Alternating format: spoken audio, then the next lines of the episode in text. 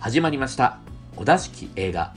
このポッドキャストでは映画の感想を私小田式がネタバレ満載で話すというよくあるタイプのポッドキャストでございます。今回取り上げる映画は「ドリーム」人種差別が横行していた1960年代初頭のアメリカで初の有人宇宙飛行計画を陰で支えた NASA の黒人女性スタッフの知られざる功績を描く電気ドラマ、えー、NASA の頭脳として尽力した女性たちを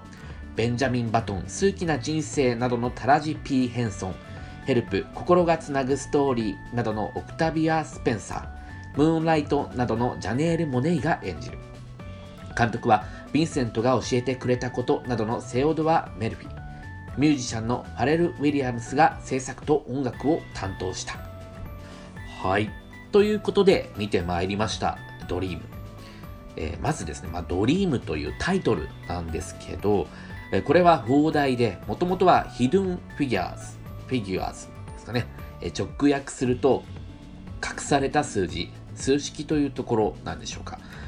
もともとこの放題ドリーム、えー、私たちのアポロ計画という放題、まあ、サブタイトルですかね、がついていて、えー、マーキュリー計画を題材にしてる映画なのになぜアポロ計画なのかっていうのでですね、まあ、炎上したと。結局、サブタイトルをなくして、まあ、ドリームとして落ち着いたという経緯があるんですね。うん、っていうか、まあ、えー、放題のドリームっていう、その表示自体が全く劇中一回もなかったんじゃないかなと思うんですけど、うん、大体放題って、まあ、映画の一番最初にテロップで出てきて、で、まあ、それから本編に入っていくっていうパターンが一般的だと思うんですけど、まあ、それすらなかったかなと思うので、これは何でしょうね、あのー、20世紀フォックスの判断なんですかね。もう援助しちゃったからっていうことなんでしょうか。まあ、こういうごたごたが残念だなと思えるくらい素敵な映画でした。えこの映画はですね、女性であり黒人であるという、まあ、その当時における二重のハンデを背負っていた人たちの物語なんですけども、えー、まず人種という要素ですね、えー、映画の冒頭なんですが、黒人だけの学校だと思うんですけど、そこで、えー、まあえ、この映画の、ま、主人公ですかね、えキャサリンが、え飛び級での進学を勧められるんですね。この時のキャサリンのメガネのレンズがカクカクしてるんですけど、これ可愛いですよね。うん。これはまあきっと、あの、その前に、ちょっと前のしえー、カットで、部屋の壁の模様を図形として認識して、えー、キャサリンがまあ平行四辺形とか、これはなんだ、などういう図形だってつぶやくシーンがあったと思うんですけど、まあ、メガネのレンズ自体も図形みたいな。小道具一つで、まあ、キャサリンが、まどういう人物か、どういう幼少期だったかっていうのが、まあ、分かるような、えー、作り方になってるということだと思います。で、えー、その学校の教師たちが資金を集めたりして進学を進めるんですね。つまりこれは黒人という人種の希望の象徴みたいな形でキャサリンが、まあ、あの描かれてるというか、まあ、そういうふうに周りの人が見てたということが分かります。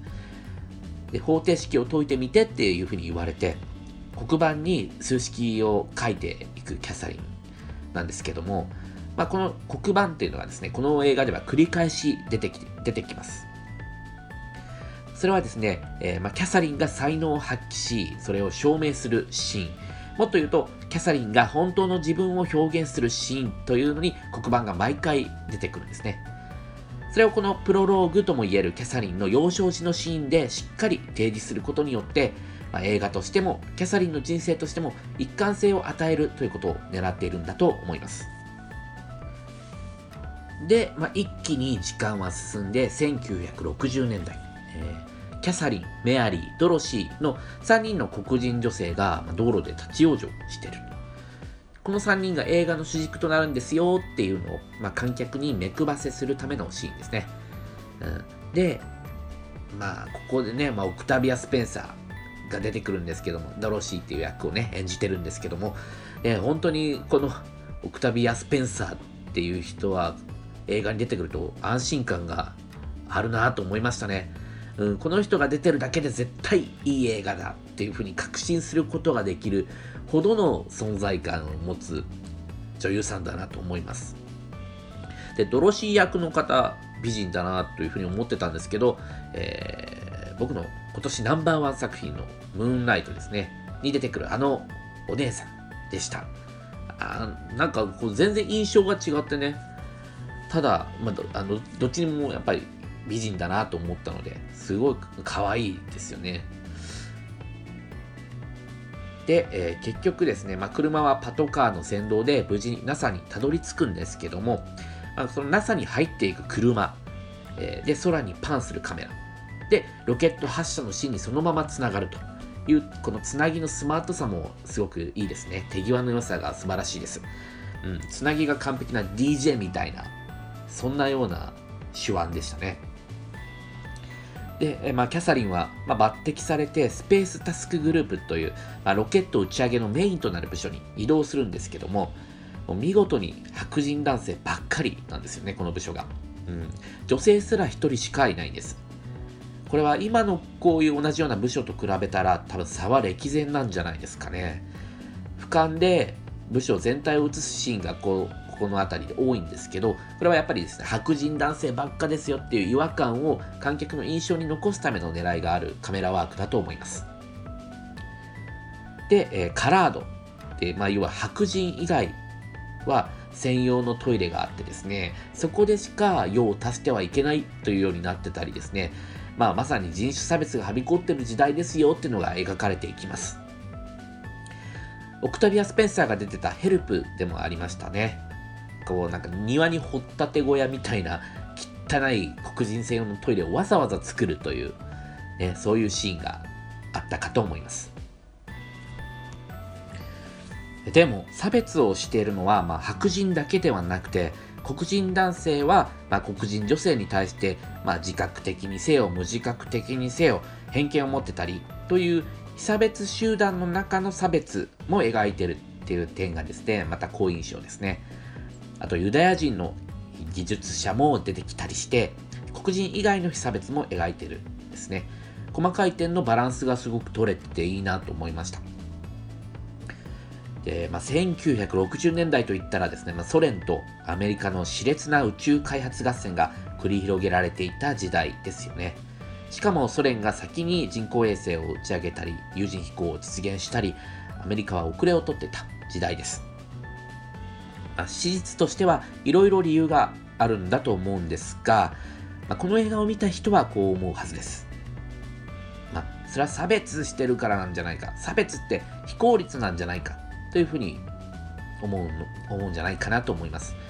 それをですね、自然と感じさせるようにできているのが、この映画の素晴らしいところだと思います。800メートル先の黒人専用のトイレにいちいち行かなければならない状況によって明らかにキャサリンの業務における効率が落ちている。もっと言うと本当は白人男性よりも能力のある有能な人材は、まあ、いろんな人種にわたって性別も、ね、ありますけど人種性別にわたってたくさんいるでしょうに実際は白人男性のみが宇宙開発のメインとなっている。で、まあ、結局ね、それによって宇宙開発はソ連に水を開けられている。要は、まあ、差別って社会の足を引っ張ることはあっても、良くすることはないっていうことが、まあ、自然と伝わるようになってる。で、それ、その、えー、メッセージはですね、この宇宙開発っていう題材のチョイスが、えーまあ、それを訴えることにすごく向いているだと思います。ソ連に負けてるという明確な事実があるので、えー、すごく分かりやすく飲み込みやすいですよね。なぜ差別がいけないかという問いに対しての明確な回答をこの映画はしてるんですね。